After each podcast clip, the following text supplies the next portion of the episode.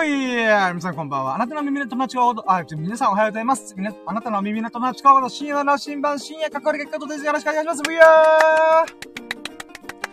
はい、ということでね、えー、今日ですね、私、えー、地元、地元というか、まあ、沖縄のね、荒波公園という、まあ、茶谷町っていうね、北の谷の町と書いて、茶茶谷町って思うんですけども、まあ、そこのね、えー、荒波公園という場所で、私今ね、海沿いのね、ヤシの木がふんだんに生えてる、なんだろうな、南国の公園？うん、そこで今、私、車を止めてね、うん、収録しております。で、これはね、やっぱスサノくんという友人のアドバイスで、いつもと違うところで収録してみたらっていう話があったんで、おう、じゃあやったろうじゃないかっていうことで、うん、今日はね、アラハ公園のビーチの公園で収録しております。うん。で、ここに来た理由はね、バスケットボールがちっちゃいですってことで。うーん、なんだけどね、ちょっとね、今日バス、もう朝のさ、7時ぐらいにさ、もうこの公園の、なんていうの、駐車場が開いたと同時に来たつもりだったんだけど、もうすでにね、3つのバスケットゴールが全て埋まってるっていうね、大人気スポットじゃねえかとここと思ってね。うん、だから多分みんなね、歩いてね、朝早くからもう来てるんだよ。うわーと思って。うーん、残念だったけど。まあでもね、子供用のちっちゃいゴール部分ではバスケットボールね、多少ね、シューティングすることができたので、あまあまあまあいいんじゃねえかなと思った。うん。でだ、まあ急にこんな話して大変申し訳ないんですが、私ね、えー、昨日ぐらい、昨日のね、ラッキラジオね、ブッチしたんだよ。あー、眠いと思って。うーん。で、それにはいろいろ理由があって、今のバスケットボールの話も関連しております。うん。ということで、えー、今日またね、今日、昨日今日の、あ、じゃ待って待って、今回のラッキーラジオは、えー、昨日今日の、えー、ラッキーラ、ラッキーを喋っていこうと思います。なのでね、4月16日土曜日になってはいるんだけども、えー、14日の木曜日と15日の金曜日のラッキーを振り返っていこうと思います。よろしくお願いします。はい、という、じゃあオープニングのところ行きましょうか。やろうとも、準備はいいか？よーそー深夜の新版プレイヤーささやかな日々のラッキーを語るラジオ略してラッキーラジオ Here we go! はい、じゃあ始まりました。イェーイ現在の時刻は2022年の4月16日土曜日の8時2分でございます。午前8時22分でございます。皆さんおはようございます。土曜日ですね。うーん。土曜日の朝からこのラジオを聞く人はいないだろうと私は思いつつ、うん。まあ、私は喋りたいから、あのー、ラジオをやっております。うん。はい、ということでね、ラキラジはね、えー、まあ、先日、聖域なき構造改革をするぞっていうことで、1時間以内に終わらせるように頑張ります。いつもね、1時間半ぐらい結局喋ってたんだけど、まあ、5、6時間喋った時に比べだいぶね、コンパクトになった。うん、だいぶ圧縮した。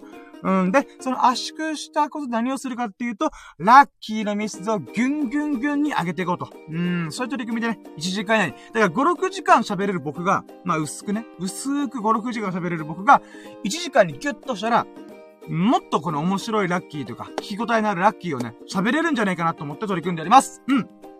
先ほど見たけど、今日は4月15、えー、4月14。まあ、木曜日と金曜日でね、ラッキーを語っていこうと思います。何卒お付き合いのほどよろしくお願いします。うえーいはい、ということで、ラッキーラジオは何ぞやとかいうね、うん、そういう話はね、ぜひ僕の YouTube 見て、僕の YouTube の2本目の動画に、ラッキーラジとは何ぞやっていうのやってるんで、ぜひとも YouTube の方もチェックしてもらえると幸いでございます。じゃあもう早速行きましょうね。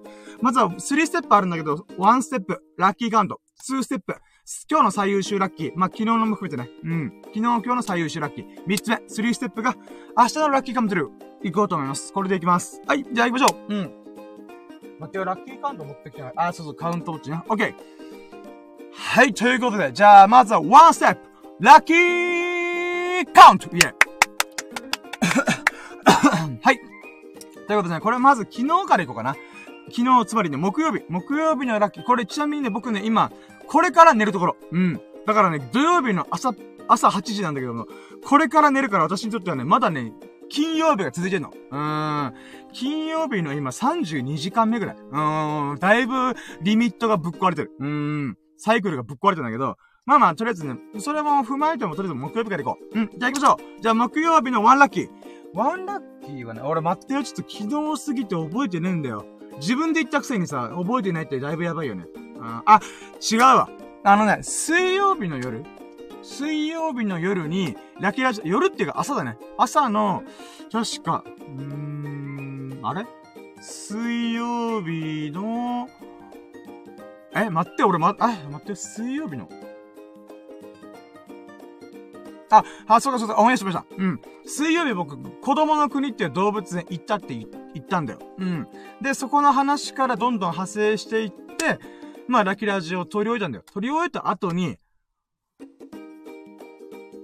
バスケットボール欲しいと思って。うん。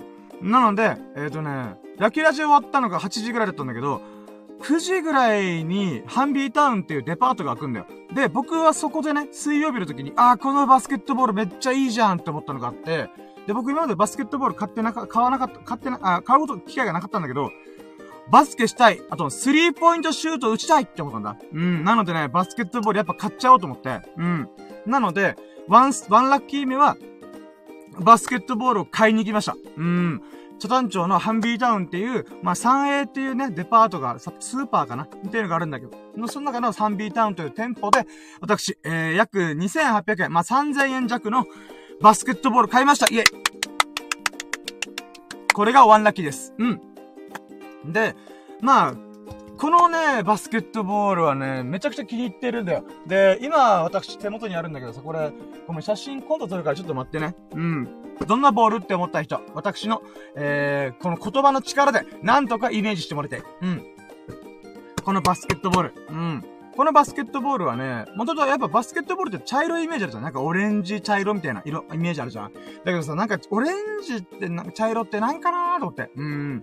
どうせ彼女の気に入った色合いのやつが欲しいなって思ってたわけ。うんで、最初はね、特にバスケットボール、そこまで欲しいと思ってなかったんだけど、このハンビーターのおもちゃ売り場コーナーにバスケットボールとかスポーツ用品が置かれてて、うーん、まあ行ってみっかと思って行ってみたの。うん。うーんでね、その瞬間一目惚れした。なんだこれと思って。うーん。まあその隣にはさ、シカゴブルースとかの、あのー、わかる？これバスケットボールの有名なチームが NBA であるんだけども、その中で、なんかこれ確かマイケル・ジョーダンとか、うん、なだったらもう名門中の名門みたいな、っていう、なんだろう、うん、チームがあるんだわな。で、そこが、まあ、シカゴブルースってね、そこの、き、あの、き、あ、カラー、え、えー、とね、メインカラーっていうのが赤と黒なんだよ。うん。なので、赤と黒のやつとか、あとレイカーズ、黄色と紫とかあった。だけどね、僕別にバスケットそんな詳しいわけじゃないし、プロバスケチームを応援してるわけじゃないから、なんかこれ買うのもちょっと違うなと思って。うーん。かといって茶色も、うーん、と思ってる中で、ターコイズブルーのボールを見つけたんだよ。なん、ちょっとティファニーブルーチックな、うん、なんか青緑みたいな。僕、青緑とかさ、青とかが好きなんだよ。だから、あれ？これいいじゃんと思って。うん。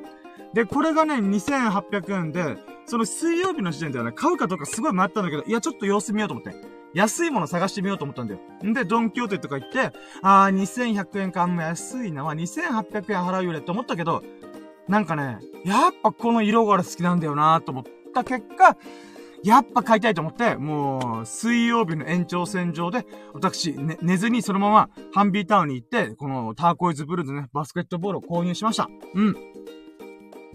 これがワンラッキーでございますね。だからね、やっぱ、700円っていう差はでかいけども、うん、なんだったらもっとね、中古とかリサイクルショップ行ってもっと安いやつあったと思う。だけど自分が気に入ったボールじゃないんで、やっぱ嫌だなと思って。なんでかというと、バスケットボール1個買ったらもう十分じゃん。パンクしたりとか、このツルツルなりすぎたりとかしない限りは、1個で十分なんだよ。で、捨てるときめんどくせえし、うーん、あと場所取るしね。そういった意味でも、あー、これは気に入ったものを買おうと思った。うん。なのでこれで買えたっていうのはとっても嬉しかったんだ。これが1ラッキー目。うん。続いて2ラッキー目。うん。ちょっと待ってよ。まず水飲む。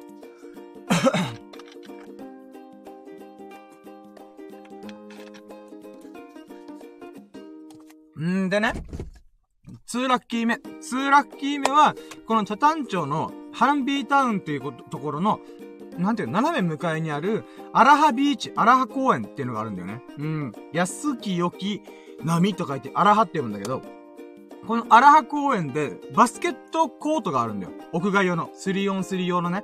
で、ここはもう昔からあって、僕が高校の時とかにね、友人とバスケをした時からずーっとあるバスケットコートがある公園なんだよ。うん。で、ハンビータウンで買うじゃん。すぐやりたいと思って。うーん。もう私はね、ワクワクしたらすぐやるっていう風に決めてるから、just do it! もうすぐやるって決めてるから、2ラッキー目、荒葉公園で、もう朝っぱら、朝9時からね、もう一人でね、練習してました。うん、練習というかもう、シューティングうん、シュパン、シュパン、シュパン、みたいな。うん。だからね、もう私ちょっとスラムダンクバリディバスケスだよ。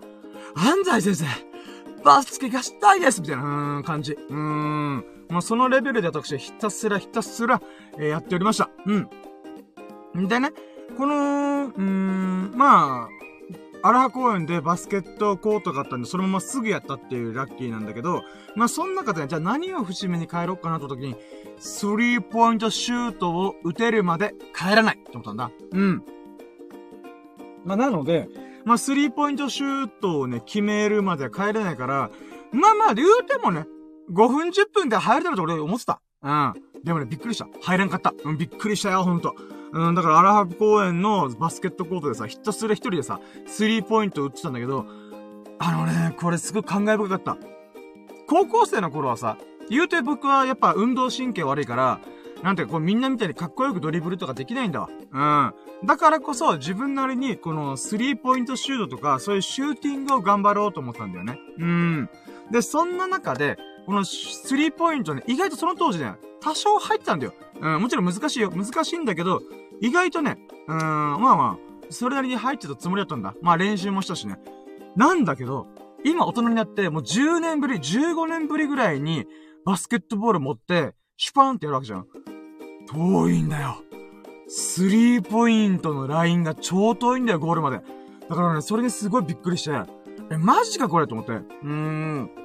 だから15分とか20分ぐらい確かね、打てた。もちろんね、スリーポイントじゃなくて、あの、センターラインからのシュ、シュ、シュ、センターラインっていうの？あの、よくフリースローを入れるとき、フリーシュートっていうのかな？入れるときのラインからも入れたりとかしたんだけど、そこまではね、割といけたんだよ。スリーポイントからはね、もう桁が違かった。遠いなと思った。まず届かないの。届かなくて、このシューンってこう、バスケットリングにしてかすらない。で、かすらないから、しゃあねえなと思って、もうちょっとパワー強くいっても、まだ届かねえんだ。うーん。スリーポイント遠いぜ。うん、遠かった。うん。んで、まあ、なんとかね、入り始めて、入り始めてか、一個だけね、入って、早かったーと思って。うーん。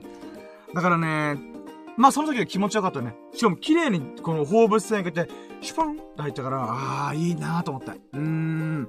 これスラムダンクの三井久志がさ、う、スラムダンクの最終戦の三能戦でさ、もうボロボロになりながら、もうヨロヨロになりながら、このスリーポイント決めるんだよ。だけど、このスリーポイント決めた時の、シュファンっていう音が、俺をなんだって蘇らせる。みたいな、そのかっこいい名台詞があるわけ。もうほんとそのつもりだった。はぁ、これでよかった。じゃあ帰ろうって言った。いや、全然蘇ってねえじゃんと思ったけど、うん。蘇ってねえじゃんと思ったけども、まあ、スリーポイント決めれたからね、ほんとよかったなと思った。うーん。まあ、これが2ラッキーですわ。うん。で、3ラッキーはね、なんだっけな、3ラッキーは、その後、あれ？俺また何したっけな？うーん、あ、違うな。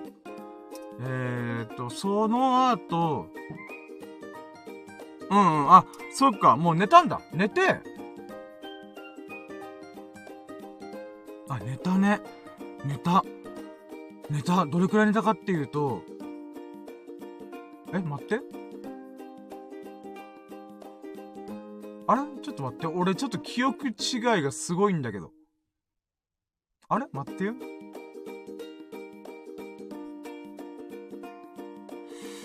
あれ？おかしいなあ、違う。あー、ごめん、思い出した。あー、はいはい、あー、ごめんごめん。えっとね。はい、スリラッキーは、えー、っと、寝たんだよ。寝た、寝たんだけど、俺、夕方の4時に、整骨院を、整骨院？うん。予約してて、でも、その時家帰、家帰ったのが、あ、10時ぐらい、あ、あー、思い出した。あ、ごめん。ま、またまた終わるねえや、昨日は。昨日とか木曜日終わんねえはい、スリラッキー。スリラッキーは、朝マック食べました。イェイ。あのね、朝マック、俺、ほんとね、数ヶ月ぐらい食べてないんだよ。最後に食べたの多分、ほんとね、スサノオくんとミルクくんとエビス様の3人と、朝まで遊んだ時の帰りに、朝マック食いに行かないって言った時ぐらい、依頼ぶりかなうん。なので、このスリーラッキーは朝マックで、えー、メガマフィンとマックグリル食べました。イェイまあ、メガマフィンはね、僕いつも食べるんだよ。ほんとうめえなと思って。うーん。やっぱケチャップが乗っかって、ベーコンもあって、パティも今やって、チーズもあって、もう最高の朝マフィンなんだよ。なんだけど、いや、なんかこのスサノオくんがさ、いや、いつも違うメニュー食べたらっていう話もあったから、うーん、どうしよっかなーと思って、あ、じゃあ、マックグリドルも食べようと思って、マックグリドルソーセージっていうものを食べました。うーん。あ、あと、ベーコンポテトパイっていう新商品も食べました。もう、大盤振る舞い。まあね、久々の朝マックだからもうい、い、一回いっぱい食べちゃおうと思って。うん。で、まあ、これが嬉しかったっていうのが3ラッキーだね。うーん。あ、あまあそうだね。うーん。あじゃあ、うーん、そうだね。4ラッキーであれば、4ラッキーは、この朝マック食べたから、あ、そうだ、おかんにも食べさせてあげたいなと思って、うん。なので、朝だけど連絡して、朝マック食べたいって言ったら、うん、食べたいって言ったら、あ、じゃあ、買ってくれよ、みたいな。あ、じゃあ、てりたま、マフィンセット買ってきて、みたいな。ホットコーヒーでね、みたいな。おじゃあいいよ、つって、で、おかんにも、あの、朝マックを、あの、差し上げました。うん。なので、これがとっても嬉しかったので、これが4ラッキー。うん。まあね、おかんも、まあ、朝マフィンとかなかなか食べれない時間帯に仕事してるからね。だいたい、えっ、ー、とね、昼の2時から夜の10時とか残業したらね、ちょっと遅くまで、うん、やるから、朝マック食べる機会がまあないんだよ。あ、だったら、ついでに俺も買ったから、食べたから、おかんの分も買ってあげようと思って。うん。なので、そういったね、ラッキーがありました。イェイ。うん。はい、続いて。続いて、5ラッキー。5ラッキーはね、えー、あー、その後ネタね。ネタ。さすがにその後ネタ。なので、5ラッキーは、整骨院が夕方の4時にあるんだけど、俺ね、12時ぐらいまで起きたんだよ。あれ、あと4時間しかねえなと思って。でもなー、まあ寝とくかって少しでもと思って、寝たんだよね。なので、ちょっと怖かったのが俺、俺よく寝過ごすんだよ。うん。だから、タイマーを5分おきにセットして、なんとかね、3時半にギリギリ起きた。なので、3時間半睡眠で無事起きれたってことが、5ラッキー。うーん。よく起きれたな、俺って思った。うん。なので、え5ラッキーは整骨院のために3時間半ぐらいで、3時間かなまあぐらいで、なんとか起きれたこと。うん。3時間かな ?1 時間だったかなちょっと忘れてたけど、まあ、とりあえず短い時間で起きれたことが、5ラッキー。で、6ラッキー、整骨院行きました。で、整骨院はね、毎週木曜日に行ってるんだけど、で、やっぱ整骨院行くとね、体の調子がすげえ良くなるんだよ。うん。で、最近はね、ジョギング、あ、水曜日にね、5キロのジョギング結構ハードにやったんだよ。で、あとは、えー、バスケットとか始めたから、うーん、まあ、31歳のさ、バスケット一回もやったことない、一回というか部活とかでちゃんと真面目にやったことない僕が、まあ、今更ながらバスケットやったんだよ。うん、だからこそね、なおさら、ちゃんとメンテナンスしたいなと思ったので、まあ、整骨院行って、えー、まあ、肩とかね、うん、首周りとか、そこら辺を、まあ、えー、まあ、この、まあ、整骨院でね、ちょっとメンテナンスしてもらいました。やっぱね、やらないよりやった方がね、全然ね、いいから。うん。あれ、今繋がってるよね。まあ、いっか。繋がってると思いたい。うん。待ってよ。今ね、なんか BGM 流れてるよね。あ、じゃあ大丈夫か。OK。うん。なんか、フグが起きてるっぽかったけど、フグが起きてないよね。ま、いっか。OK。はい。じゃあ、セブンラッキー。えー、セブンラッキーは、整骨院から帰ってきて、何したっけなあ、セブンラッキーは、カリウシウェアの選択したんだ。うん。セブンラッキーは、カリウシウェアの選択しました。いえ。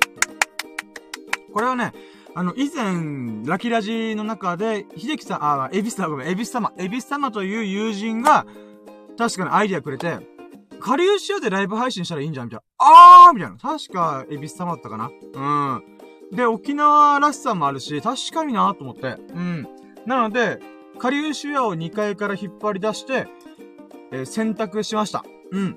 で、これがとっても嬉しかったっていうの、あ、まあまあ、そうね。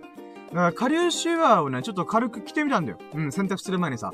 で、そしたらね、サイズが合ってたんだよ。うーん。下流シュアはね、昔のサイズ L とか LL とか、うーん、3L とかいろいろあるんだけど、その中でね、こう、一番痩せてた時の下流シュアが着れてたんだよ。嬉しかったー。俺痩せてよかったなと思った。うーん。なので、その喜びも相まったので、下流シウェアね、よっしゃ、選択して、これで俺も、このお気に入りのね、下流シアを着ることができるぞと思って。うん。だその喜びがあったね。うん。それがセブンラッキーでございます。で、 eight lucky は、あー、そうね、 eight lucky は、あ、そうね、ちょっと、ままだこれは、やってないけど、もう冬物、まだ今洗濯して乾かしてる最中だから、わかん、まだだけど、 eight lucky は、冬物をね、少しずつ入れ替えようと思った。もう沖縄ね、28度超えてんだよ。だからね、今のうちにね、もう、全部の冬物をあげちゃおうと思って、あげちゃおうっていうか、えー、しまおうと思ったんだ。うん。なので、スウェットとかパーカーとかも、まあ、春先、春用のパーカーっていうのは、薄手のパーカー以外はもう全部、あのー、畳んで、しま、しまっちゃおうと思って。で、かつ夏物出そうとか。あとはね、これちょっとまだ実行できてないからラッキーではないんだけど、あのね、ズボンもね、僕10年前のさ、自分が痩せた時のズボンを、気に入ってるやつがあって、まだ残ってるんだよね。だからそれも、ちょっとね、洗濯とかしたりとかして、うん、履けるようにしようかなと思ってます。うん。で、ま、まだね、ダイエット中なんで、うん。まあまあまあまあ、しゃあねえっちゃしゃ、しゃあないっていうか、うん。様子見ではあるんだけども、まあ、うん。まあこれ、もう80キロ切ったら、全部衣替えしようと思って。うん。まずこういう、そういうね、衣替えシーズンをね、少しずつ、ちょこちょこちょこ動き始めたっていうのが嬉しかったのが8ラッキー。はい、じゃあ続きましょう。9ラッキー。9ラッキーは、うーん、何したっけな。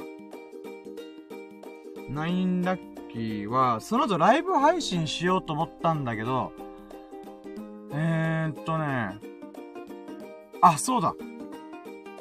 あのね、僕はエビス様のね、仕事の手伝いしてたんだけど、あのー、このヘルプでやってたんだよ。手助けみたいな。本当お手伝いみたいなレベルやったんだけど、あのね、その、なんていうかな、急遽ちょっとお休みする人がいたっていうことが、あの、無事ね、あの、解決しそうだったから、うん。なので、えー、金曜日土曜日にお手伝いがあるっていう考えでいたんだけども、まあ、無事ね、あのー、まあ、大丈夫だったってことだったんで、うん。それを思った瞬間に僕ね、ライブ配信やろうと思ったんだけど、いや、これちょっとやめとこうと思って、うん。なのでね、えー、ナインラッキー、そっからまた寝ました。で、そっからね、寝て、多分ね、夕方、夕方っていうか夜の7時に寝て、そっから俺、昼の2時まで寝てたの。つまり18時間。え、18時間行った？行ったな。え、嘘。びっくりした今自分で。あれ ?18 時、18、9時間ぐらい寝てるわ。はい。ということで、18、9時間寝ました。イエーイ恐ろしい。我ながらすごい恐ろしいぐらい寝た。うーん。まあね、それだけね、私疲れたってもあるから、まあ、なので、木曜日のラッキーは9個。9個あった。9個の、まあ、うん。ラッキーがあったかな。まあ、バスケットボールも変えたし、で、スリーポイントも決めれたし、で、そこから下流主要な選択もできたし、朝マックも食べれたし、うん、で、おかんにもね、お土産として朝マック買いに行けたし、あ、あ渡すこともできたし、うん。そういったものものも含めて、まあ、ナインラッキーでございました、木曜日は。イェイうーん。素晴らしい日々だ。うん。はい、じゃあ続いて。これは今日、金曜日のラッキーでございます。イェイはい、で、19時間ぶりに起きました。はい。え、もう19時間の経ってんだけどやべえと思って。だから昼の2時ぐらいに起きたんだよ。うん。で、10ラッキー。10ラッキーはね、うーん、なんだっけな。転落、今日朝起きて、まあ、やっば、やば、めっちゃ寝てんじゃんと思って。うん。で、転落期は、あれ？あれ、記憶がすっぽ抜けてるわ。転落期は、あー、これだな。転落期、体重測りました。そしたらびっくりしました。84.5キロでしたイエーイびっくりびっくり、マジびっくり、へこむ。俺ね、3月の目標が85キロから80キロで持っていくことなんだよ。今84.5キロだべ？やばと思って。半月で4.5キロ痩せるかよと思って。我ながらね、ちょっとスシロー食べたりとか、朝マック食べたりとか、いろんなものが重なったから、はぁ、油断ぶっこいたーと思って。うーん。何度も何度もね、いや、これで気合入れよう、これで気合入れようって言うんだけど、食欲に負けちゃったね。いやー、へこむ。うーん。ちょっとね、ダイエットに対して気がマジで緩んでる。というか、リバウンドが始まってる。なのでね、ちょっと本当に気合入れないとやばい。うーん、せめてね、85キロ以上にならないようにしないと本当にやばい。なので、今ね、全力で運動頑張ろうと思った。うーん、まあ、テンラッキーは、84.5キロになってました。1キロ増えてた。まあ、ショック。うん、まあでもね、まあその後ね、私、スポッチャ行ったから。バスケしたから。うん。まあなので、その話もこれ、これからのラッキー喋るよ。はい、じゃあ、11ラッキー。11ラッキーは、えーとね、11ラッキーは体重測りました。あー、そうだね。えー、久々、久々というか2日ぶりにね、日々のルーティンをちゃんとこなしました。これが12ラッキー。例えば洗濯物を取り込んだりとか、あとは、うん、皿洗いしたりとか、えー、まあ、風呂入って髭剃って、うん、お経と寝たりとかね。お経と唱えて本を読んだりとか、いう、なんかね、うん、ゴールデンルーティンっていうもの。私の光り輝く黄金の日課っていうゴールデンルーティンを行いました。これが12ラッキーです。ゴールデンルーティーン、マジ大事。日々の営みこそが僕の土台になる。そういった意味も込めて、ちゃんとね、日々を過ごすことができたっていうことが、とっても嬉しかったです。はい、これが12ラッキーです。うん。で、13ラッキー。13ラッキーは、えー、その後に、あ、そうだ、バスケしに行こうと思う。うん。バスケットか、ボーリングしに行こうと思ったんだ。だけど、あのね、途中で雨降ってたんだよ。あ、これあかんと思って、バスケット屋外コートだから、雨だと使えなくなるんだよ。うん。んで、さらに、ボーリングに関しても、あー、この時間からボーリングかー、絶対混んでるよな、とかね。なんかいろいろ思うことがあって、で、あとね、YouTube で動画が面白いやつ見つけて、あれこれ面白い動画じゃんって思っちゃった矢先に、もう今日行っかなと思って、なので、今日行っかなーってことで家に戻ったんだよ。うん。で、家に戻って、じゃあ家の中でやられること何があるかなと思った時に、そうだ。ライブ配信やろうと思って。うん。なので、13ラッキーは、5本目の、僕の人生で5回目のライブ配信を取り行いました。イェイなので、13ラッキーね。なので、さ、あ、なんだけど、三等証明、証明炊いたりとか、あとは準備だよね。うん、これまでのラッキーをまとめたりとか、まあそういったものでね、1、2時間ぐらいかかったんだよね。うん。で、そこから、まあ、テロップ作ったりとか、ライブ配信用にね、少しでも見てくれる人が、どんな話をしてるのかってわかるようにテロップを組み込んだりとか、あとはタイトルを組み込んだりとか、うん、そういう調整をもろもろしておりました。うん。でね、えー、13ラッキーの今回のまあ、5回目のライブ配信やろうと思って取り組んだんだよね。で、その中で思ったのが、うーん、これ4回目のライブ配信の時僕大失敗いっぱい行したんだよ。うん、それは3回収録し直したんだよ。配信し直したんだよ。これ理由が未だに分かってないんだけど、1回目2回目は Wi-Fi の環境が悪すぎた。ってことらしい。これもよくわからなかった。だけど、なんていうかな、うーん、まあ、えっ、ー、とね、解像度画質を下げることによって、解像度っていうかまあ、うん、えー、画質、画質か。この何ピクセル ?1080 ピクセル、720ピクセルとかを調整したりとか、あと1秒間に、ど、どんだけの枚数を詰め込めるかっていう FPS っていうね、枚数の制限があるんだよ。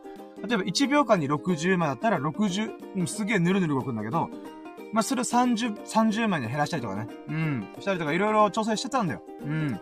なんだけど3回目の時に、えー、結局ね、パソコンの負荷がかかりすぎてソフトが落ちたんだよ。だからそういった意味では3回ね、失敗したんだよ。し、それがすっごいショックだった。だからそれに、えー、負荷をかけないやり方をいろいろ考えた。うん。まあそういったね、この学びを活かすことができたおかげで、無事、1時間ぐらい、50分ぐらいかな、喋ったんだけど、まあ、ライブ配信、最初から最後までちゃんと配信できた。それがとても嬉しかった。うーん、なんでこれが30だけね、嬉しかった。ちゃんとね、学びを活かした。ちゃんと気づきとか改善を行えたってことがとっても嬉しかった。これがね、13だけで出す。まあ、なので5回目のライブ配信は50分。なんだけども、ちゃんとね、密度を込めて、うん、全身全霊、全力、全軍、全身、精神、誠意、精一杯、取り組めたってことが、私にとってはとっても嬉しかった。うん、でもこれはね、視聴者からしたら当たり前の最低限のことから、それは最低限のコストで今までできてなかったから、それがね、ちゃんと取り取り行えたと取り組めたってことがとっても嬉しかった。う。ん で、14ラッキー。このね、ライブ配信をする直前に、友人から連絡があったんだよ。うん。今何してる？みたいな。うん。で、その友人、まあ、ミルクくんなんだけど、ミルクくんが何してるっていうのって結構珍しくて、大体ね、遊ぼうぜとか、ゆくろうぜみたいな、うん、お誘いの時の、今何してる？みたいな感じのお誘いなんだよ。なので、このお誘いがあったことが嬉しかった。これが14ラッキー。うん。で、あと僕がこれからライブ配信するっていうこともあったんで、どうしよっかなと思って、うーん。でね、もともと僕ライブ配信終わったら、ボーリングかスポッチャ行こうと思ったんだよ。ラウンド1のスポッチャね。うん、スポーチャレンジ。うん。なので、まあ、えー、ライブ配信終わったら、あの、合流しようぜっていう話をしてたんだよ。うん。なので、14ラッキーは、まあそういうね、あの、お誘いに対して、あ、ごめん、今からライブ配信だから、11時半以降に多分終わると思うから、えー、その時にね、連絡するよみたいな話をしたんだよね。で、その時にボーリングとかラウンド1でスポッチどっちかやりたい、どっちやりたいとか話をして、うーん、じゃあ、スポッチャ行こうぜ、みたいな話になったんだよね。うん、オッケーオッケーと思って。で、15ラッキー。無事に友人のミルクくんと合流できましたイェイで、迎えに行って、で、まあ、お互いにね、ボーリングはね、今までやってことだけど、スポッチャ俺行ったことないから、行きたいなって言ったら、あ、いいよ、じゃあそっち行こうか、ってことで、バーって走らせて、まあ、人生で初めてのスポッチャ、ラウンド1のスポッチャに行ってまいりました。うん、これが15ラッキー。で、16ラッキーね、こえー、っとね、これ、ちょっとごめん、こっからラッキーがちょっといろいろ重なってるから、こ、細かく刻むんですけども、16ラッキー。16ラッキーは、このラウンド1のスポッチャで、料金表がすごい小難しいんだよ。で、え、これどうしよっかなと思って、まあ、友人とね、いろいろ話しながら、うーん、このね、いや、うん、結局僕らが選んだやつ、結末言うならば、お、待って、あ、やった和弘さん来てくれやったありがとうやったねー和弘さんおはようございますやったねコメントありがとうございますおはようございます今夜は夜勤なのでゆっくり聞いてます。いやー、嬉しい。え、待って、夜勤なのに今起きて大丈夫ですか？いやー、嬉しいけども、ほんとね、あのー、ご無理なさらず。うん。いや、でも嬉しい。和弘さん、やった、ありがとうございます。もう今日はね、僕、スポーツで、うーん、スポーツしまくりました。うーん。で、この16ラッキーで、まずはね、ラウンド1のこのスポッチャの料金表がややこしくて、結局僕らがやったのがメガ割っていう、メガセットだったかなうん、っていう名前になっちゃったんだよ。これね、金額で言うならばだいたい2009、え、っと待って、えー、カラオケ、ボーリング、ダーツ、うーん、だったかなうん。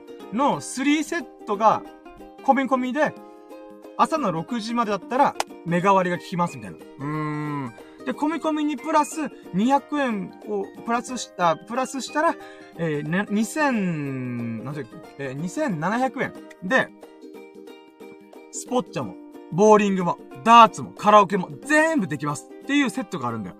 あ、これいいじゃんと思って。で、よくよく見たらさ、ビジター料金でプラス200円って言われて、それ会員、えっ、ー、と、ラウンド1の会員じゃなければ、200円プラスされる。つまり2900円になるんだよね。だけど、年会費っていうか、ラウンド1の、この年会費っていうか、まあ、会員登録したら、年会費で300円発生するんだよね。だけど、3000円、あ、つまり、300円プラスされるから、えっ、と、つまり、今回僕らは初めてスポッチャ行くんだけども、ラウンド1で、1回会員登録すれば次から2700円で遊べるんだよ。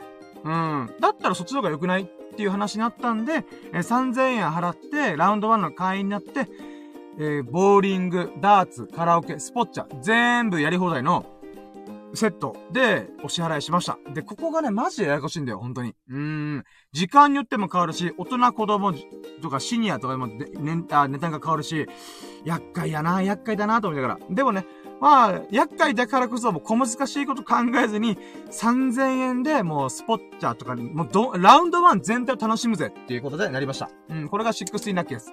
で、それにね、付き合ってくれたミルク君もとっても嬉しかった。うーん。僕がもともとスポッチャーやりたいって言ってた中で、まあ、ミルク君もね、あ、いいよ、みたいな。で、ミルク君はどうやら10年ぶりに、うん。えー、ラウンド1でのスポッチャーやるっていうから、楽しみだわ、みたいな。うん、で、僕は人生で初めてスポッチャに行くから、で、僕、今までは本当にね、運動嫌い、運動音痴、うん、運動というものから逃げてきた人生でありましたが、ダイエットがね、うまくいって。うーん。あ、もちろんコメント来てる。えーと、かずひろさん。ちょっと、ありがとうございます。ちょっと疑問に思うことがありました。沖縄の方は方言で語尾にさ、あ、なんとかさ、みたいな、つけて話す時がありますが、その使い分けを教えてください。え？使い分け？なんだろう、使い分け？え？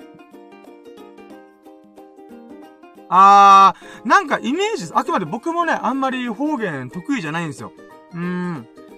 他の友人とかの方が全然ね、むしろ僕はね、あの、本州側の人っぽいってよく言われるんですよ。つまり言葉がね、沖縄で多少なまってんだけど、なまってる人はもっとなまってんですよ。だからその人たちに比べたらあくまで、あ、比べただけど、まあ本州の方々の鉛に近い、鉛っていうかイントネーションに近いらしいんですよ。もちろん違うけど、違う部分もいっぱいあるけど、で、なんとかさっていうのは、うん、状況を説明するとかの時に多いかなと僕は思ってます。あくまで僕の意見ね。うん。例えば、今バスケットゴールいっぱいさ、みたいな。だからこれ〇〇しようとか。うん。だから、えー、ボーリングしに行こうとか。うん。なんかそんな感じよく使うイメージがあります。なんていうか、えー、なんかの状況とか自分の状態とか。うーん。なんかそんな感じかななんか、なんかこれ食べてってさ、みたいな。うーん、とか、なんだろうな。お願い？お願いっていうか、うーん、なんだろうこれちょっと待ってよ、これ。なんかね、友人のスサノオくんの方が方言詳しいから、僕、ちょっと、そうね。うーん、なんだろう。タクシー来たさーとか、うーん。相手に促すときっていうのかないっぱい食べてさ、食べ、食べてさーとか、うーん。なんだろうね。相手になんか、パスするときによく使う感じかな。うーん。ごめんなさい、ちょっと、それ、これ、それぐらいしか言えないす。いません。なんだろうな。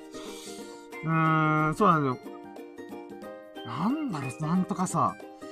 なんだろう。うーん、難しいななんとかさ。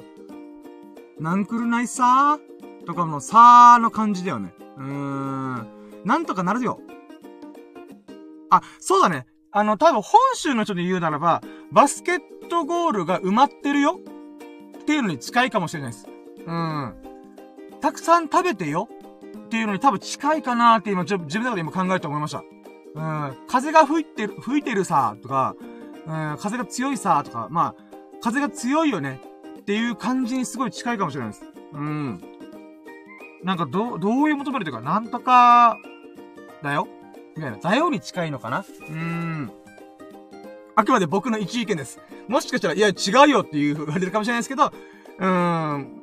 なんとなく僕はそう感じ、そうかなーって思いました。うん。ふぅ。なんとか沖縄方言のなんかニュアンス伝えられたかな？わかんないけど。うん。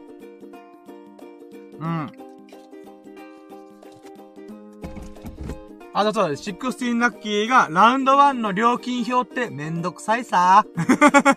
さーって。うーん。はい。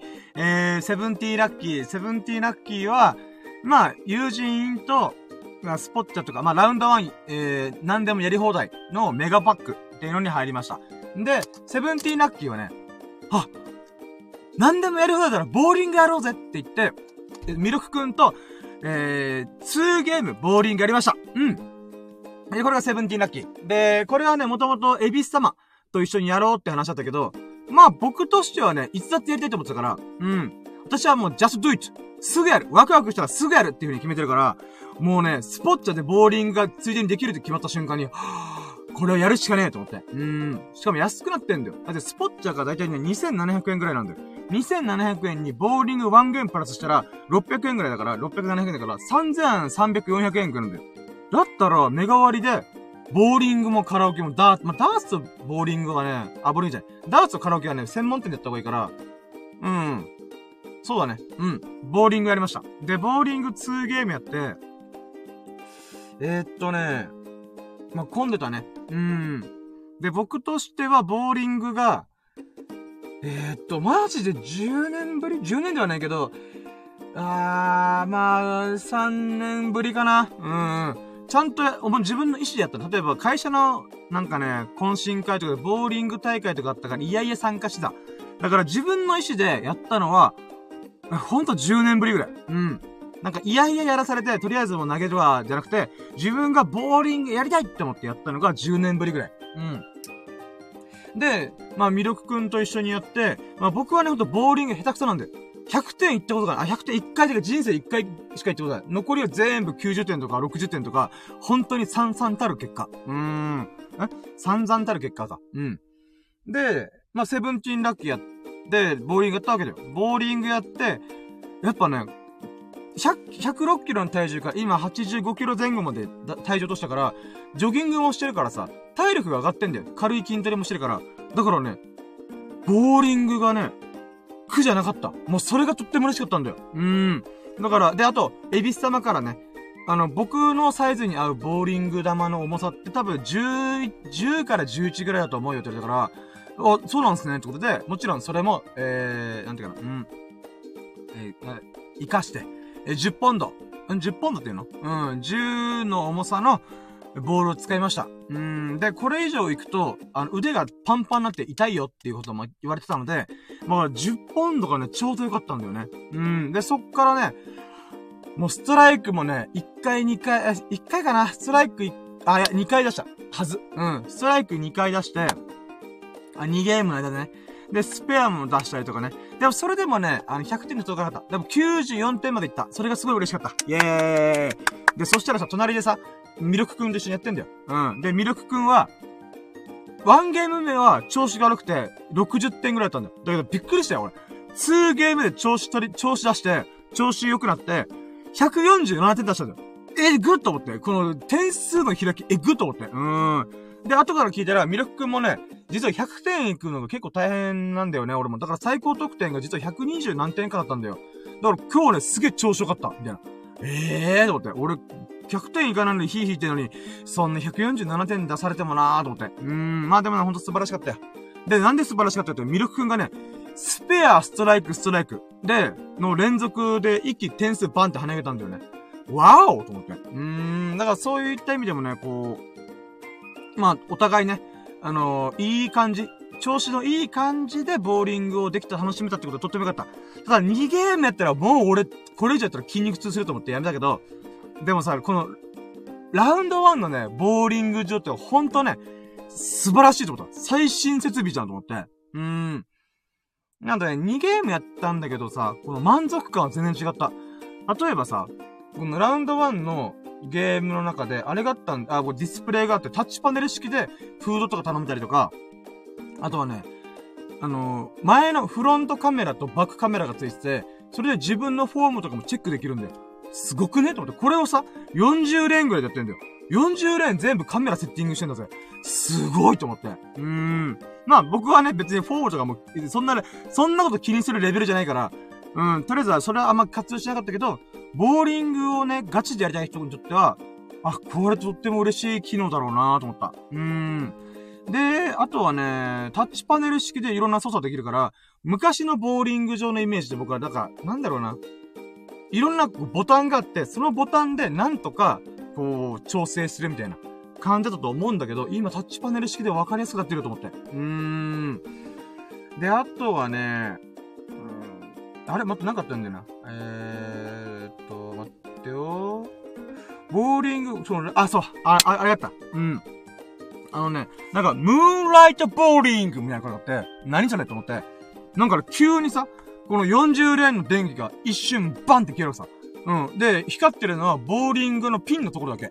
うん、くるくるったみたいな。うん、びっくりして。で、なんか、ムーンライトボーリングチャレンジみたいな、そんな感じで言われて、何々と思って、なんかね、今ボールを投げてる人一回とお待ちくださいみたいな。になって、え、なんだろうと思って、僕の投げるタイミングの時に、この、タイミングでさ、40レーン全員が一斉にわって投げ、投げて、で、そこで、ストライクが取れたら、なんかね、確か、なんか景品があります。景品っていうのかな？なんかポイントがあります、みたいな。で、あ、マジで？と思って。あ、じゃあこれ決めたろうと思って、ストライク、せめて、ストライク行こう。せめてって、せめてでもだいぶ望んでるけどさ。うん。まあ、間違ってもスペアにはな、スペアをやろうと思ったんだよね。うーん。で、じゃあ、いざ投げます。じゃあ、皆さん、一斉のでお願いします。じゃあ、行きますよ。一斉の、どうぞみたいな。んで、よっしゃ、行ったれーって言って、もうみんなが40連全員が一斉にファンって投げたんだよ。うん。そしたらさ、もう隣隣でさ、やったストライクだイエーイみたいなことみんな叫んでたけど、俺見事にガタだった。びっくりした。ええーと思って。うん。もうピンにかすりもしなかった。もう、ガーター一直線でガコンうーん。あー、とか、あー、と思った。うーん。一品も倒せなかったかと思って。うーん、私ほんとね。うーん、土壇場に弱い男、深夜です。うん。はい、これがまあ、まあこんな感じでね、えー、まあ、ポ、ラウンド1でのボーリングを2ゲーム、うん、全力で楽しむことができました。うん。んで、途中途中でね、友人とかにね、うん、今ボーリングしてるよとか、うん、まあ、エビスタイマとね、えー、スサノオくんに、えー、送ったんだよね。うん、今楽しんでるよ、ミルクくんと、みたいな。そしたら、スサノオくんはね、もともと飲み会があったから来れないって言ってたんだけど、まさかのね、僕らが12時ぐらいにラウンド1に入って、で、そっから、1時ぐらいにスサノオくん飲み会終わってんだよ。あー、これタイミング悪かったなーと思って。うーん。スサノオくんがね、1時に飲み会が終わるって言ってたら、それまで待ってラウンド1に行ってたんだけど、いやー、残念だった。で、さらに、エビス様。エビス様もね、ボーリングやりたいなって言ったんだけど、うん、まあ今日お仕事、お仕事だったからね。うーん、しょうがねえなと思って。うーん、で、僕とミルクくんはね、ほんとね、あのー、なんだろう。ジャストドイツだから。うん。やりたいと思った時はやり時。うん。それを有言実行してたからね。いやー、ごめんねと思いながら。うん、しょうがないと思いながら。まあ、そんなこともありながらボーリング楽しみました。で、永久ラッキー。じゃあ、行きますか。スポッチャへ。ということで、スポッチャ行ってきました。うん。で、スポッチャーがね、ほんといろんな、なんかな、遊びがあるんだよ。なんかスポーツエンエンタメっていうのがあるかな。例えば、もちろん 3on3 のバスケとか、ゴルフとかテニスとか、うーん、トランポリンとかね、いろいろあるんだけど、その中でね、僕がやりたい、やりたいなって思ったのがあって、アーチェリーとガンシューティング、あとは、セグウェイうん、とか、えー、ローラースケート。あローラースケートじゃね、えー、なんだっけな。あれ？名前忘れちゃった。ローラースケートじゃねえ。ローラースケートじゃなくて、あれなんだっけな忘れちった。ランニングスケート？違うな。まあいいや。とりあえずセグウェイみたいなのがあるんで、セグウェイ。うん。まあそういうのやっていこうと。ロデオマシンね。とかいろいろやってみようと思ったんだ。うーん。で、まあ、それをね、いろいろやって、最初やったのが、なぜかのガンシューティング。うん。ガンシューティング最後ら辺撮っときたいなと思ったけど、最初はミルクくんと一緒に受付済まして、よっしゃ、じゃあまずは一回全部の、ね、施設を見て回ろうぜって言ったんだよ。で、見て回ってから、これやろう、あれやろうっていうより決めようって言ったんだけど、二人ともね、ガンシューティングやりたいって言ってガンシューティングやったんだよね。んで、そしたら、うん、デジタルシューティングだったから、うん、直接弾が出るわけじゃないんだよね。うーん、まあ、あと、古かった。設備が古くて、え、これ一体一の字じゃんディスプレイかなと思うぐらい古くて、あー、まあまあまあ、まあまあこんなもんか、と思って。うん。で、その後にね、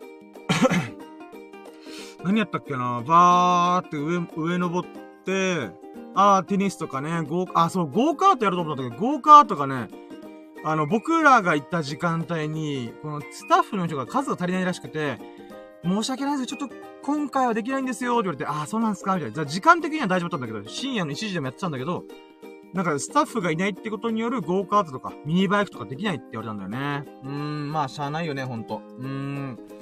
で、その後、あ、そうか、バッティングセンター行ったんだ。バッティングセンター。で、バッティングセンターでも僕はね、野球と、まあさっきもバスケットボールの話の時に言ったけど、野球とかも全く僕やってないんだよ。だからね、バッティングセンターの、うん、最初60キロから、ソフトボールタイプのボールを打つっていうことから、もう空振りしまくるよ。うん。で、そこから僕は80キロに変更して、80キロから野球のボールなんだけど、うーん、それもね、かすってたんだけど、あ、でもね、逆に60キロのソフトボールに比べれば、ちゃんと打ててたかな。うーん、やっぱね、スピードが乗っかってる方が、当たっただけでカキーンって飛ぶんだよね。うーん、なんで素人だけど、初心者だけど、まあまあ、バッティングのちょっと気持ちよさを味わいつつ過ごしたね。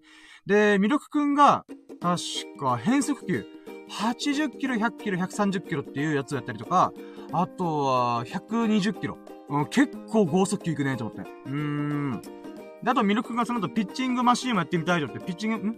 えー、ストラッカーとか、あの、9個の9マスあって、それをピッチングで当てるっていうものをやってた。うん、僕はね、自分の肩によ自信がないので、うん、やめとこうと思って。うん。あ、そうだね。ごめん、ちょっとこれ、あれだわ。あの、あんまりね、印象深くなかったことに関してはちょっとさらっていくんだけど、ナインティナッキー。えー、ミルクくんと一緒になぜか、フリスビーとキャッチボールとアメフトのボールのキャッチボールしました。うん。あ、まあ、えーとね、それがね、意外と盛り上がって、3、40分ずっとやってたんだよ。まずフリスビーやりたいっていう話言い出して、で、僕フリスビー、あれなんだよ。子供の頃に、なんか、いとことかと遊んでる時に、公園っていうのなんかでっかい公園に、この親戚一同で行った時に、投げたことあるぐらい。だからほんとね、下手したら25年ぶり。25年？まあ、そうね、20年ぶりかな。10歳前後で考えたら、マジ20年ぶりにフリスビー投げた。うん。で、フリスビーね、僕投げるの下手くそで、もうこのね、網にガンガン引っかかってたんだよ。うん、だけどさ、ミルクくんがすげえ上手くて、もう、シューンってまっすぐ飛んでくるんだよ。で、僕それを片手でキャッチとか、できるぐらい上手いんだよ。うーん。まあ、それもね、あれ？ミルクくん新しい一面知ったなと。フリスビーめっちゃ得意じゃん、こいつと思って。うーん。それが嬉しかったっていうし、あと、あと僕もね、フリスビー面白いと思って、いろいろね、ハマってやりました。うん。だからフリスビーだけど、おそらく20分ぐらい使ってた。面白いなっつって。うん。まあ、それでね、うん、ハマったね。で、その後に、そのエリアでキャッチボールもできるから、キャッチボール、グローブとボール軟式ボールっていうのか軟式野球ボールを使ってキャッチボールする僕さっき見て肩に自信がないから、だってほんとね、小中高、あのー、なんだろう、肩を使ってボールを投げる機会なんてほんとなかったんだよね。うーん。なかったし、体育の授業大嫌いだった。うーん。そんな僕が、キャッチボールしました。うーん。だからね、なんか、政治、なんかふざけ、お互いふざけ合ったりやったりとかしたね。それが面白かった。うーん。例えばさ、最近仕事調子どうやみたいな、この河原でさ、なんか、なんだろう、こう、大人になって、大人になってキャッチボールをこれ、エモい感じでやってみようと思って、最近仕事調子だパシン。最近元気？パシーンみたいな。なんかそんなね、エモ、エモキャッチボールしてました。うん。でも、ミルク君はそれにあんま乗っからなかった。うんうん。俺だけが、勝手にミルク君に対して、エモやキャッチボールやってたね。うん。で、そしたらね、あの、あの、ミルクくんね、趣味、趣味っていうかね、学校、学生時代に休み時間野球とかやってたから、普通にナイスピッチングするんだよね。もう、僕に向かって結構ちゃんとボール投げて、パシーン、パシーン、パシーンみたいな。うん。だからミルクくんがボール投げるの上手かったから、僕がね、このキャッチするのが上手いように見えたね。うーん。何でもできるな、ミルクくんと思って。うん。んで、その後最後に、まあ、せっかくキャッチボールのこのコーナーにアメフトボールがあったから、アメフトボール投げてみようぜってなったんだよね。うん。で、アメフトボールの、なんていうの、ゴムボールっていうのが革ではなくて、ゴムで作られたやつ。うん。ちょっと待って、水飲むね。で、僕、アメフトボールは人生で一回も触ったことなかったんだけど、あ、あるじゃんと思って、テンション上がったんだよ。なんでかというと、僕、今31なんだけど、僕のね、高校時代とかに流行ってた漫画漫画で、アイシールド21っていうのがあるんだよ。アイシールド21。うーん。まあ、21と言ってなかったけど。うん。あって、まあ、アメフトの漫画なんだよ。スポコン漫画。ジャンプで連載されてた漫画なんだけど、そこでね、アメフト面白いなと思って、で、最近30ぐらい、30前後の時に、またアメフトハマったんだよね。まあ、YouTube でね、スーパープレイ見るだけなんだけど、やっぱアメフトすげえと思って。うん。で、まあ、アメフトのボールを投げてみたいなと思ったんで、で、今回、手に持って、シュインって投げたんだよね。うーん。それがとってもね、嬉しかった。うん。だけど、アメフトのボールさ、投げるのすげえ大変なの。あのね、よくアメフトの選手がさ、このボ、アメフトボールをシュンって投げるときって、スパイラルを起こす。スパイラルって回転しながら、シューンってまっすぐ飛んでいくんだけど、それが全然できないの。え、どうして投げてんのかなと思って。うーん。で、ミルクくんもね、さすがに初めて投げるボールだから、どう投げていいかがわからんくて、らしくて、お互いにね、わけわかんない楕円、あ、放物線を描きながら、アメフトボール投げておりました。でも楽しかった。うん。これが19ラッキーだね。で、20ラッキーは、まあじ、あ、20ラッキーの前にその後何したっけなあー、そうだね。キャッチボールが、結構体、あのー、体力使ったから、ちょっと休憩がてら、ゲームしようぜっていうことで、20ラッキーは、え、ゲームセンターコーナーに来ました。これね、このスポッチャっていう3000円で何でもやり放題のコーナー限定で、古いタイプのゲームがいっぱいある、アーケードゲームが。で、その中に、もちろんシューティングゲームいっぱいあるし、あとはね、うーん、マリオカートとかイニシャル D とか、うん、そういうものもあったんだよ。あこれめっちゃいいじゃんと思って。あと戦車のゲームか。うん、なので、うん、ミルク君と一緒にアーケードゲームをいっぱいやりました。まずは、マリオカートからやって、で、マリオカート僕が2連勝したの。やったぜと思って。うん。で、2連勝した後に、イニシャル D やったんだよ。で、イニシャル D も僕が勝ったんだよ。やったと思って。うんで、さ、イニシャル D の新しいバージョン。まあ、そのエリアの中で新しいバージョンも僕が買って、やったみたいな。うん。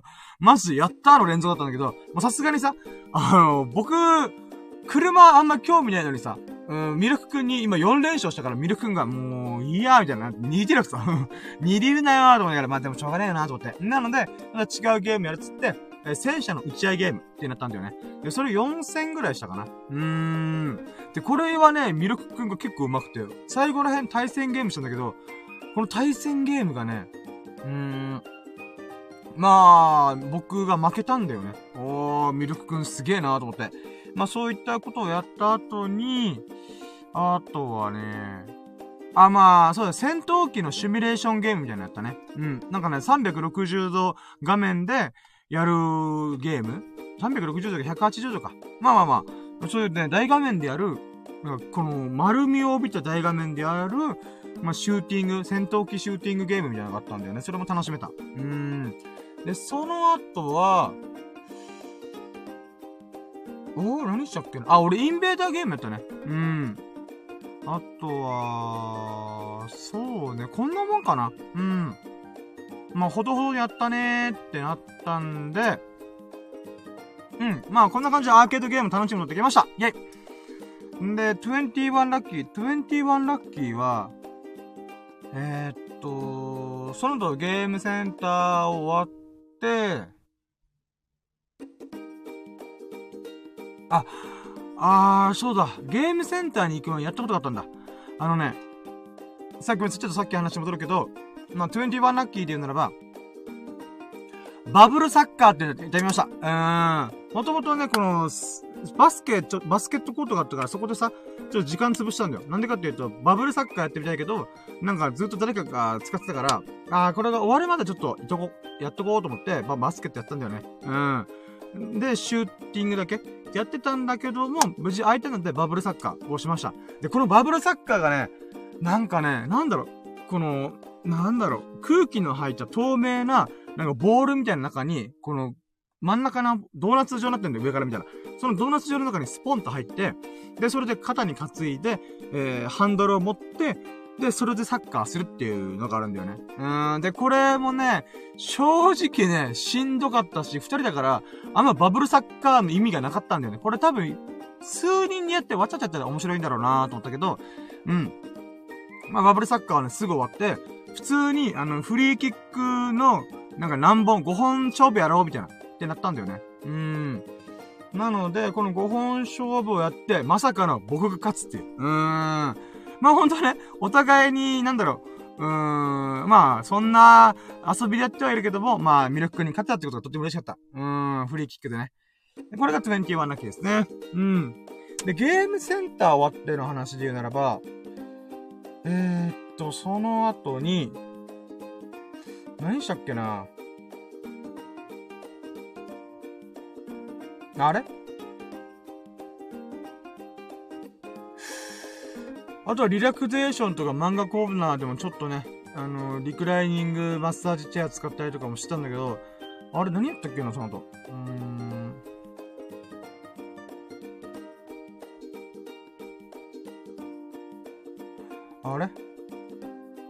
あ、アーチェリーもやった。あ、アーチェリーもやったね。22ラッキーはアーチェリーやりました。で、アーチェリーやって、あれ？あ、まあ、アーチェリーやったんだけど、思ったよりね、そんな楽しくなかったんだよね。うーん。なんでかっていうと、この、なんだろう。この道具自体がもうボロボロだったんだよね。だからちゃんとね、遊べてなかったんだよ。だからね、うーん、これちょっとむずいとかの以前に、ちゃんとしてないから、なんか、あんまピンとこねえと思って。うーん。まあ、それがね、後からもうこれね、あんまちょっとラッキーじゃなかったな。だけどまあ、とりあえずそれ達成できた、あ、じゃあ、22ラッキー、ちょっと、ではないな。まあまあ、そういうこともやったよって感じだね。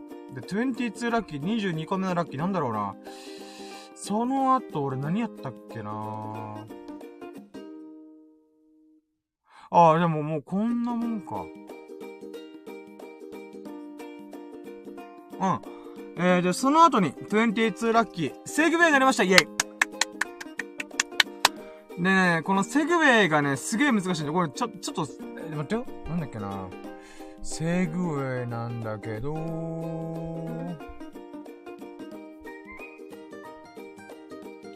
ちょっと待ってね。あ、これだ。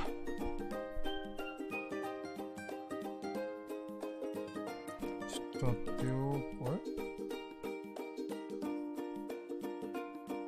あ、バランススクーターだ。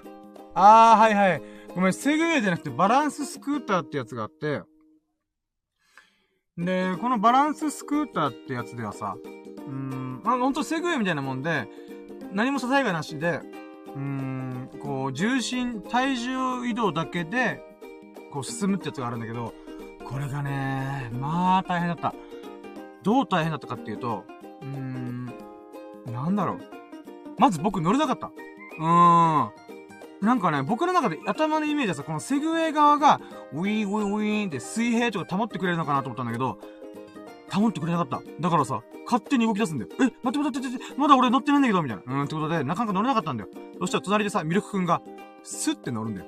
マジかこいつと思って、もうすげえなと思って。うーん。で、それがショックだったから、とりあえずね、ほんとね、15分とか20分、ずっと練習した、乗る、乗る練習。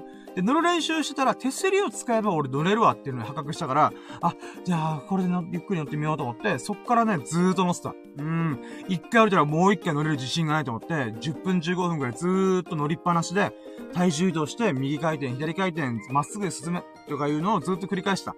うーん。んで、その間ね、ミルク君はね、縦横無尽に、そ、の、えっ、ー、と、セグウェイみたいなやつ。うーん、バランススクーターってやつを乗り回してんだよ。マジかすげえなと思って。うーん。まあまあそんなこともありながら、私もね、やっと乗れました。で、乗って、で、うーん、まあ、魅力君に比べたらよちよち進みなんだよ。なんだけども、自分でね、それなりにこう、走れるようになったら、ああ、気持ちいいな、これ楽しいじゃんと思って、結局ね、40分ぐらい二人やってた。うーん。で、僕はね、最終的には、手すりさえあれば、登り降りできるって状態まで行った。で、これはね、スサノオくんぜひやってほしいなと思った。絶対スサノオくんだったらハマるなと思ったよ。うーん。まあ、なのでね、そういった意味でね、いい思い出というか、ああ、新しいチャレンジできたいなっていうの喜びがありました。うーん。こんなもんかな。うーん。で、その後、時間になったんで、朝6時になったので、じゃあ帰ろうか、つって。うん。あ、あ、まあ、いいか。ああ、その間にね、つつ、そうい、ミルクくんから、えー、ラウン、あ、レッドブル、おごってもらいました。イェイ。ありがとう。うーん。レッドブルで飲んで、翼授かりました。授かったおかげで私、セグウェイ乗る、あ、セグウェイじゃない。えー、なんだっけ。セグウェイじゃなくて、あ、バランススクーター。バランススクーター乗れたと思います。うん。それ、水飲みます。